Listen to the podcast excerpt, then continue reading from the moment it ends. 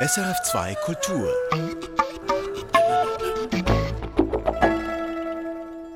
Achtung, in dieser Sendung geht's um die Plattentektonik.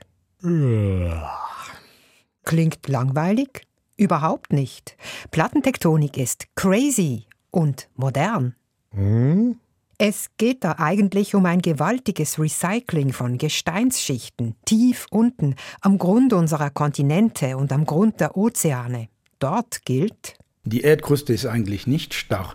Sie bewegt sich überall.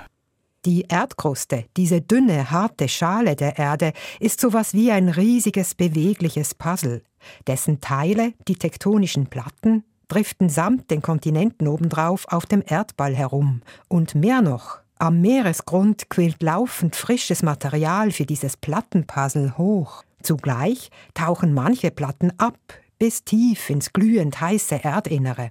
So eine tektonische Platte kann bis zur Grenze vom Erdmantel und Erdkern hinuntersinken. Das ist 2700 Kilometer tief. Okay, schon noch krass. Eben, bloß das alles läuft so langsam ab, dass wir gar nichts davon merken. Meistens zumindest. Die meisten Erdbeben und Vulkane findet man bei den Plattengrenzen.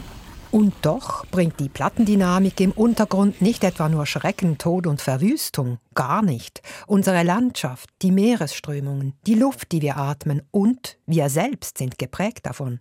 Ohne Plattentektonik hätten wir niemals die heutige Vielfalt an Leben. Nicht langweilig, sondern buchstäblich verrückt ist das unaufhörliche Recycling der Erdkruste tief unter uns.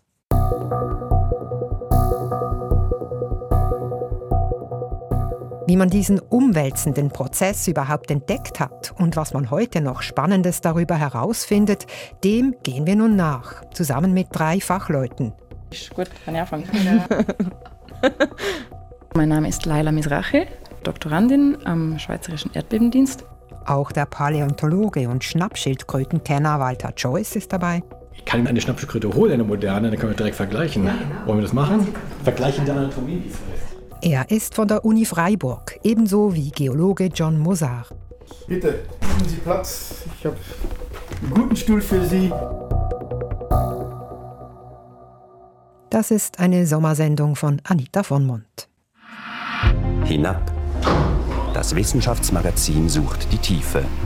Die Sommerserie.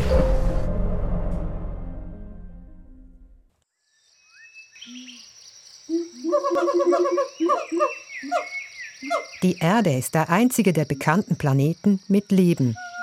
Und einzig die Erde hat auch eine Plattentektonik. Dieser Zusammenhang sei kein Zufall, sagt von der Westschweizer Universität Freiburg Walter Joyce. Ohne Plattentektonik gäbe es möglicherweise überhaupt kein Leben auf der Erde. Möglicherweise, weil immer noch offen ist, wie das allererste Leben der Erde entstanden ist. Was man aber eben weiß, Ohne Plattentektonik hätten wir niemals die heutige Vielfalt an Leben. Denn was an Leben so alles herumkreucht und fleucht, hängt stark von den chemischen Elementen ringsherum ab, sagt der Paläontologe. Jeder weiß, der einen Garten hat, ohne Düngen wächst nichts. Also man braucht irgendwann Phosphor oder Schwefel oder andere Stoffe. Und wenn man immer nur erntet, dann holt man die Nährstoffe raus und der Boden verarmt. Was man im Garten machen kann, ist, dass man einen Komposthaufen hat, man sammelt die Nährstoffe wieder und führt wieder den Boden zu. Und ähnlich geht es auch global auf der Erde, dank der Plattentektonik. Ein Großteil der lebenswichtigen Stoffe auf der Erde ist nämlich eingeschlossen im Gestein. Am Boden der Ozeane und Seen etwa lagert sich ja allerlei ab, auch Muschelkalk oder totes Plankton.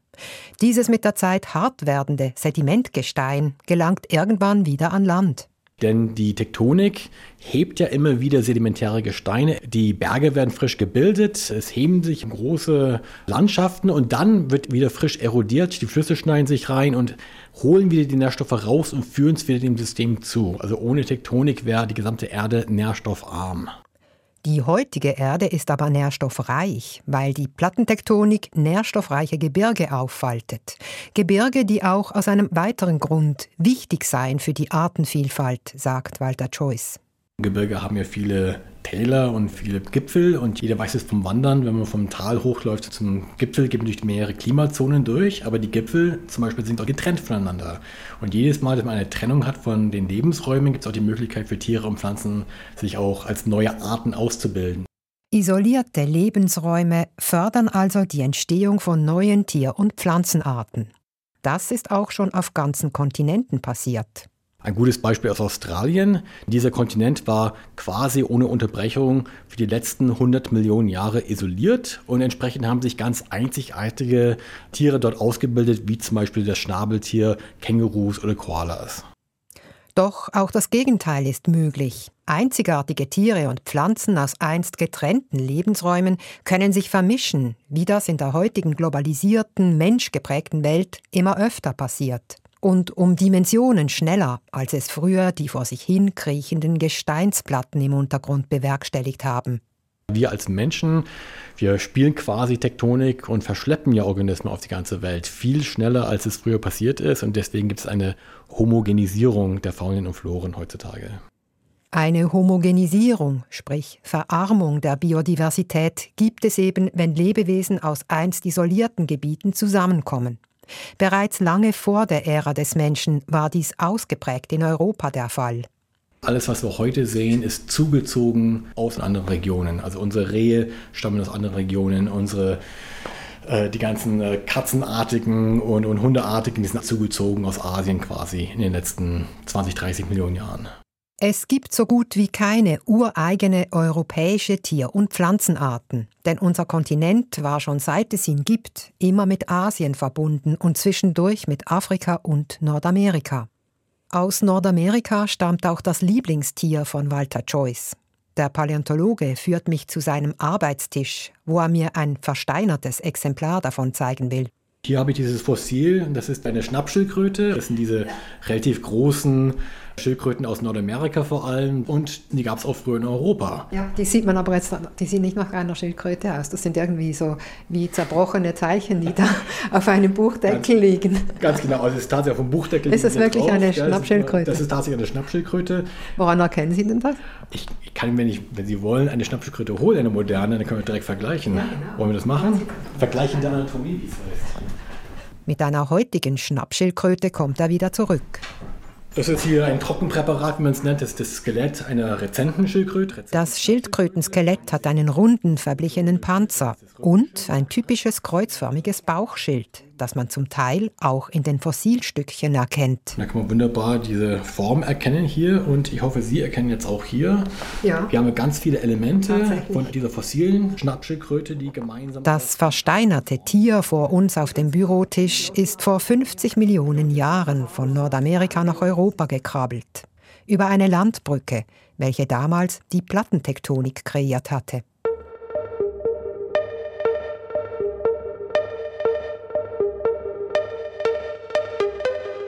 Doch wie geht das eigentlich? Wie können Platten die Landschaft formen?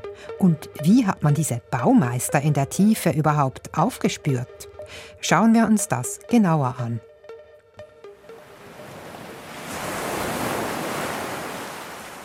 Ozeane bedecken die Erdoberfläche, dazwischen die Kontinente. Doch diese Landmassen waren nicht immer dort, wo sie heute sind, sagt Laila Mizrahi Forscherin am Schweizerischen Erdbebendienst an der ETH Zürich. Wenn man sich eine Weltkarte so anschaut, dann sieht man das ja eigentlich auch. Also zum Beispiel die Küstenlinien von Südamerika und Afrika, die passen ja eigentlich ziemlich gut zueinander. Also man kann sich gut vorstellen, dass die einmal direkt nebeneinander waren. Ein naheliegender Schluss. Und doch ist die Plattentektonik, die hinter der Bewegung der Kontinente steckt, eine erstaunlich junge Theorie, viel jünger als etwa Darwins Evolutionstheorie, mit der sie in der Bedeutung oft verglichen wird. Doch Charles Darwin konnte seine untersuchten Tier- und Pflanzenarten ja auch sehen, lebend oder versteinert. Die aktiven Gesteinsplatten am Meeresgrund hingegen lagen lange völlig im Dunkeln. Wobei, dass die Kontinente sich bewegen, sagt Laila Mizrachi, das habe der deutsche Geowissenschaftler Alfred Wegener schon im frühen 20. Jahrhundert entdeckt. Alfred Wegener hat erkannt, dass die Kontinente sich bewegen und er hat nicht nur Südamerika und Afrika zusammengefügt, sondern alle Kontinente hat er an ihren Grenzen zusammengefügt zu einem Superkontinent, den wir heute noch kennen, Pangaea. Diesen Superkontinenten Pangaea musste es vor rund 200 Millionen Jahren mal gegeben haben. Denn unsere heutigen Kontinente haben nebst ähnlich geformten Küstenabschnitten auch auffällig ähnliche Gesteine und Fossilien in jenen Gebieten, die ja einst nebeneinander lagen. Auch das hatte Alfred Wegener schon erkannt. Doch viele belächelten ihn damals, denn er konnte nicht erklären, warum die Kontinente sich bewegen, was für eine enorme Kraft sie antreiben könnte. Sie schwimmen wohl im Meer, vermutete er. Erst Jahrzehnte danach begann man zu verstehen, was die Kontinente in Fahrt bringt, sagt der Geologe John Moser von der Universität Freiburg. Viel geholfen für die Akzeptanz der Plattentektonik hat diese berühmte Karte der ozeanischen Böden von Mary Tharp. Mary Tharp war eine US-amerikanische Geologin und ihre berühmte Karte aus den 1950er Jahren zeigte erstmals, dass die Ozeanböden nicht wie gedacht flach waren, sondern in der Mitte durchzogen von langen parallelen Gebirgsketten. Fast wie eine Schlange windet sich dieses imposante Tiefseegebirge mitten durch mehrere Ozeane dem Meeresgrund entlang, bis zu drei Kilometer hoch und 70.000 Kilometer lang. Entdeckt hat es Mary Tharp mit Hilfe der damals noch jungen Echolot-Technologie. Von einem Schiff aus werden dabei Schallsignale zum Meeresgrund geschickt. Die Zeit, die der Schall braucht, um als Echo wieder hochzukommen, verrät die Meerestiefe. So genau und schnell wie nie ließ sich so plötzlich der Meeresboden vermessen. Mary Tharp allerdings fehlte bei diesen Messungen auf hoher See, wie John Mozart sagt. Teilgenommen direkt an den Forschungsexpeditionen hat sie nicht, weil sie eine Frau war. Frauen bringen Unglück auf Schiffen, hieß es. Eine Behauptung, doch die studierte Geologin durfte nicht an Bord. Die Ozeanböden hat Mary Tharp vom Büro aus kartiert, mit Echolot-Daten, die ihr Boss und Mitentdecker Bruce Hazen zunächst auf dem Atlantik erhoben hatte. Eine wahre Flut an Daten war das, erinnert sie sich, 74-jährig in einer seltenen digitalisierten Tonaufnahme. Bruce had all those soundings and wanting to work up all these soundings from several cruises. Bruce hatte über all die Jahre Echolot-Daten von mehreren Kreuzfahrten gesammelt und er wollte die alle aufgearbeitet haben, sagt die Kartografin. Von jedem Messpunkt war ja nun die Meerestiefe und die Position des Schiffs bekannt. Warum also nicht einfach ein Höhenprofil erstellen vom Atlantikboden? Das war einfacher gesagt als getan in den 1950er Jahren, so ganz ohne Computer. Doch Mary Tharp machte sich an die Arbeit. Mit Geduld und Können erstellte sie gleich mehrere Höhenprofile vom Atlantikboden zwischen Amerika und Europa. Diese Darstellungen zeigten übereinstimmend eben dieses Tiefseegebirge, den sogenannten Mittelozeanischen Rücken. Doch da war noch etwas. Im zentralen höchsten Teil klaffte eine tiefe Spalte, ein Riss. Dieses Gebirge hatte sozusagen ein offenes Rückgrat und das reichte bis zum Erdinnern. Aus der Spalte im mittelozeanischen Rücken steigt laufend flüssig heißes Magma hoch, erklärt Geologe John Mozart. Der Magma kommt an die Oberfläche und erstarrt und bildet neue Erdkruste, die dann seitlich auseinanderdriftet. Der ganze Ozeanboden links und rechts von der Magmaspalte driftet also laufend ein klein wenig auseinander. Mit der Entdeckung dieses Grabenbruchs, wie Fachleute sagen, hatte Mary Tharp die lang gesuchte Kraft gefunden, die ganze Kontinente verschiebt. Wir fanden den Grabenbruch im Tiefseegebirge, sagt sie. Sie vermutete das sogleich, auch aufgrund von Zusatzanalysen, etwa zur Wassertemperatur.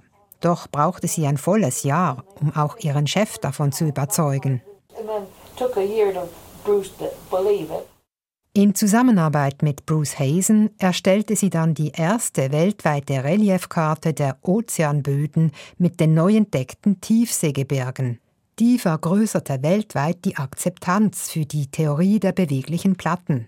Hinzu kamen andere Bestätigungen, sagt vom Schweizerischen Erdbebendienst Mathematikerin Laila Mizrachi. Später hat man die Karten mit den mittelozeanischen Rücken verglichen mit den Karten der Erdbeben, wo die Erdbeben passieren und gemerkt, dass die ziemlich stark überlappen. Also es gibt dort sehr viele Erdbeben und auch Vulkane.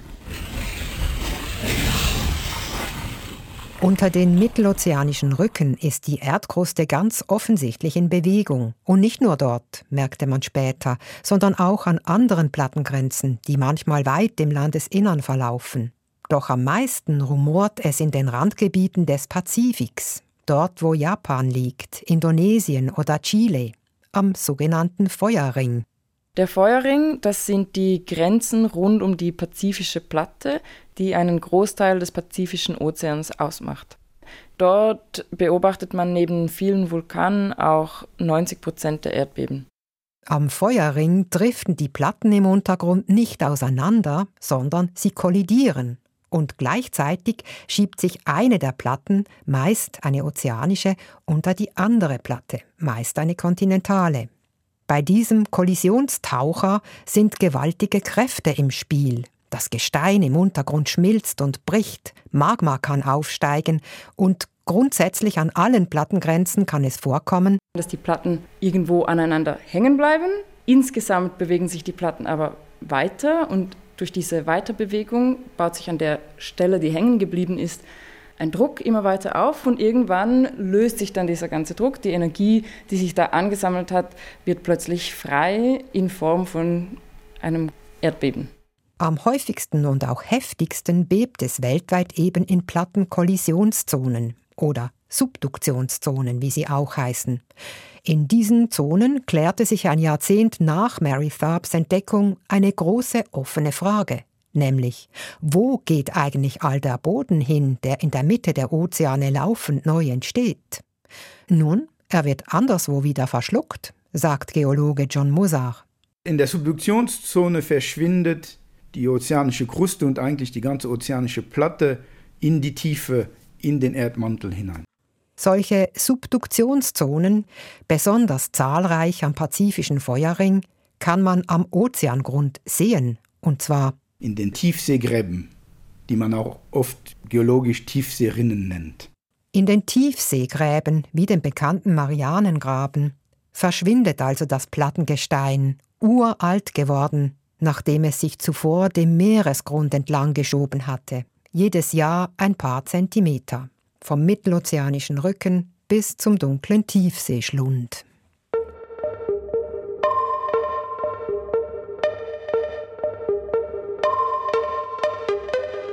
Ende der 1960er Jahre konnten Wissenschaftler wie Jason Morgan solche Plattenbewegungen genau berechnen und man verstand plötzlich, warum eben Erdbeben und Vulkane entstehen oder Gebirge. Heute ist das alles bekannt. Und doch sind zum Beispiel Paläontologen wie Walter Joyce immer noch fasziniert von der Plattentektonik. Sie ist einfach sehr wichtig, weil sie erklärt einfach, wie die Welt funktioniert. Schauen wir uns ein Beispiel an. Vor drei Millionen Jahren schloss sich die Landbrücke zwischen Nord- und Südamerika. Jene schmale Verbindung hatte weitreichende Folgen an Land, aber auch im Wasser denn die vorher verbundenen Ozeanriesen Atlantik und Pazifik waren nun plötzlich voneinander getrennt. Zugleich schufen die tektonischen Kräfte weiter im Süden eine neue Meeresöffnung zwischen Südamerika und der Antarktis. Dadurch veränderten sich die Meeresströmungen weltweit. Und mehr noch. Das hat das Klima extremst beeinflusst. Das Klima hat sich extrem abgekühlt. Und das wiederum hat den Menschen geprägt. Wir haben eine Eiszeit. Und die Entstehung der Menschen quasi ohne Eiszeit ist kaum vorstellbar heutzutage. Wir werden natürlich da, wir werden einfach anders. Und also es gibt dann keine Neandertaler zum Beispiel ohne diese Eiszeit. Die Europäer und die aus Europa stammenden Amerikanerinnen hätten dann vielleicht eine andere Hautfarbe, einen anderen Körperbau oder vielleicht auch eine andere Art zu kommunizieren.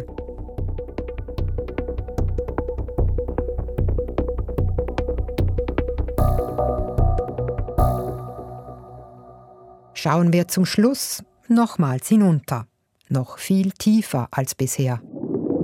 Wir tauchen ab in den Marianengraben. Hier, östlich der Philippinen in rund 11 Kilometern Tiefe, verschwindet ein Teil der pazifischen Platte fast senkrecht im Ozeanboden. Im noch tieferen Erdinnern wird die Platte dann aber nicht etwa aufgelöst, sondern ihre Reise geht weiter, sagt der Tektonikexperte John Mozart. So eine tektonische Platte kann bis zur Grenze vom Erdmantel und Erdkern hinuntersinken. Das ist 2700 Kilometer tief. Ganz schön lange hält sich so eine Platte also im zähflüssig heißen Gestein des Erdmantels. Das hat man in jüngerer Zeit herausgefunden. Es sei noch lange nicht ausgeforscht, sagt John Mozart. Das Spannende bei der Plattentektonik oder bei der neuen Plattentektonik ist eben jetzt der Blick in die Tiefe. Was geschieht im Erdmantel mit den Platten? Nun, was man bisher weiß, an der Grenze zum mehrere tausend Grad heißen flüssigen Teil des Erdkerns hört die Reise der Platten auf. Es gibt dort eine spezielle Zone, eine Art Plattenfriedhof. Ein Plattenfriedhof. Was ist das? Der Plattenfriedhof, den müsste man sich so vorstellen, war eine Zone, wo die Platten enden. Sie kommen bis in diese Tiefe. Wie genau diese Zone aussieht, das kennen wir noch nicht. Was man hingegen sagen kann, auch wenn die Platten als solche enden, die Plattentektonik geht weiter. Sie ist nämlich ein ewiger Kreislauf von Gesteinsbewegungen, angetrieben von der Gluthitze aus dem Erdkern und geprägt von Temperaturunterschieden. Während kühle Platten nach unten sinken, strömt von unten neues, erhitztes Gestein wieder hoch. John Mozart beschreibt, wo man solche sogenannten Konvektionsströme auch im Alltag beobachten kann. In der Kaffeetasse. Wenn man ein bisschen Geduld hat, mit einem schönen schwarzen Kaffee, gießt man sehr kalte Creme hinein und dann sieht man, wie die Konvektionsströme sich entwickeln. Und eigentlich hat man dann oben am Kaffee so, so ein Polygonenmuster oder so ein Muster aus verschiedenen Konvektionsströmen. Leider wollen alle Cappuccino heutzutage. Mit Cappuccino geht das nicht. Doch in einem altmodischen Kaffee Crème kann man die Konvektionsströme eben sehen. Bloß, wie erkennt man diese Ströme eigentlich im Erdinnern? Man kann dort ja nicht hin. Mathematikerin Laila Mizrachi vom Schweizerischen Erdbebendienst sagt, es gibt verschiedene Methoden. Also es gibt zum Beispiel die sogenannte Tomographie, die funktioniert gleich, eigentlich ziemlich gleich wie eine Tomographie in der Medizin, wo man Strukturen in einem Körper erkennen kann, ohne ihn aufzuschneiden. Und gleich funktioniert es dann auch mit der Erde, wo man halt dann Strukturen im Erdinneren erkennen kann, ohne die Erde aufzuschneiden. Nur schiebt man bei so einer Tomographie die Erdkugel natürlich nicht in eine Röhre, sondern man analysiert große Erdbeben. Die senden nämlich seismische Wellen durch den ganzen Globus. Diese Wellen verhalten sich anders, wenn sie gleichmäßig verteiltes Gestein durchqueren oder eine große feste Platte. Solche dichte Unterschiede kann man sichtbar machen. Ganz unten beim Plattenfriedhof geht das erst grob. Doch diese clevere Methode aus der Erdbebenforschung vertieft nun buchstäblich immer mehr das Wissen zur Plattentektonik. Wird das wiederum auch helfen, Erdbeben präziser vorherzusagen? Fachfrau Laila Mizrachi ist da eher zurückhaltend. Man kann Wahrscheinlichkeiten ausrechnen für Beben und diese Modelle für diese Wahrscheinlichkeiten, die werden sich bestimmt verbessern, aber ich kann keine Aussage jetzt darüber machen, wie viel besser die sein werden. Ich wüsste es auch gerne, aber ich kann es Ihnen leider nicht sagen. Die Erforschung der Plattenbewegungen im Untergrund sei aber auch per se spannend, findet sie, und bleibe es. Was ich faszinierend finde, ist, dass das ja riesige Gesteinsplatten sind unter uns, aber wir hier im Alltag sehen ja nur die Oberfläche und die Landschaft und trotzdem wissen wir eigentlich ziemlich gut oder relativ gut, was im Untergrund abläuft, weil wir einfach immer raffiniertere Methoden entwickelt haben. Ja, und wahrscheinlich wird es auch so weitergehen.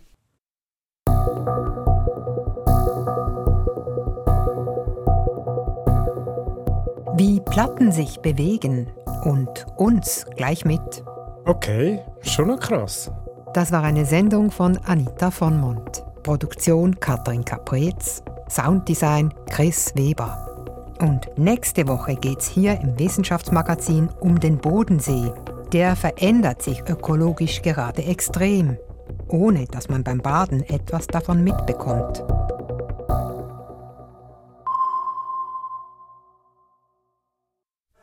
Erfahren Sie mehr über unsere Sendungen auf unserer Homepage srf.ch-kultur.